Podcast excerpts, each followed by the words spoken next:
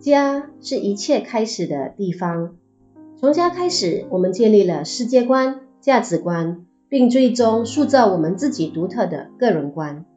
当我们谈到家庭时，它不仅仅是局限于所谓的核心家庭，那就是一定是父亲、母亲和孩子的那种传统的家庭结构。家庭这个词也包含单亲家庭制度、几代人一起生活的家庭制度、无子女家庭。继子女家庭或祖父母结构的家庭系统，因此家庭并不是我们小时候画在纸上的一幅静态图画，它不断受到环境的影响，总是在不断的变化。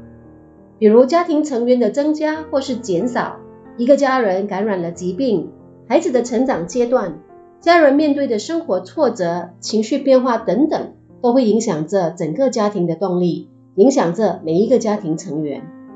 家庭动力是一套规则，用于调节个人在家庭中的行为。它是家庭成员彼此互动的一种模式。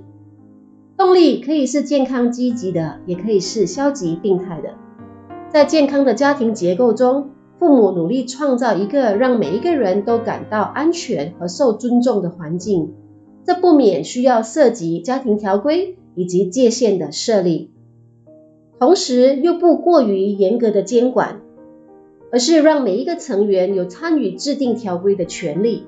在健康的家庭结构中，界限是清晰一致的，这些都能助于避免长期的不和谐。条规和界限可以是关乎行为上的，如不能拿下不属于自己的东西；也可以是情绪上的，如不大喊大叫，而是好好的说话。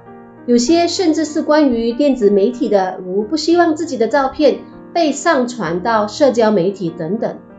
我们每一个人最原始的学习是通过观察我们和家人来理解如何互动，并模仿他们的行为，以形成健康、平等或是功能性的关系。所以，如果一个孩子长期在不健康的家庭结构或是功能失调的家庭成长，他将来必定会面对很多情绪以及情感的问题。以下的几点是。失功能家庭或是缺乏良好动力的家庭共有的特质，值得我们一起探讨以及调整。第一，沟通不畅，包括不聆听、不沟通、大喊大叫、给予成员不友善的言论、谩骂等等。第二，家庭成员之间的比较，将孩子与其他兄弟姐妹进行比较。第三，权力的斗争，一个成员企图控制所有的成员。导致混乱甚至暴力的局面。第四，批评太多，缺乏欣赏。第五，缺乏安全感的环境，永远不知道什么事情会引发大人的愤怒，生活在高度焦虑的环境中。第六，药物酒精的滥用，无法创造稳定和有爱的环境。第七，成员之间缺乏同理心。第八，大人。对于孩子或是对于彼此的期望过高，我们成长的过程和家庭动力无法分割，息息相关。同时，这种动力会继续以各种方式影响着我们的生活。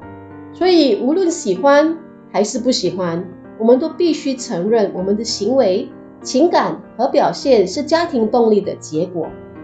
当我们意识到家庭如何塑造我们时，我们将有更多的意识去调整我们自己的状态，延续积极的家庭动力。Coffee Talk 六十五，大家好，愿大家都安好愉快。来杯咖啡，开启一天的生活动力。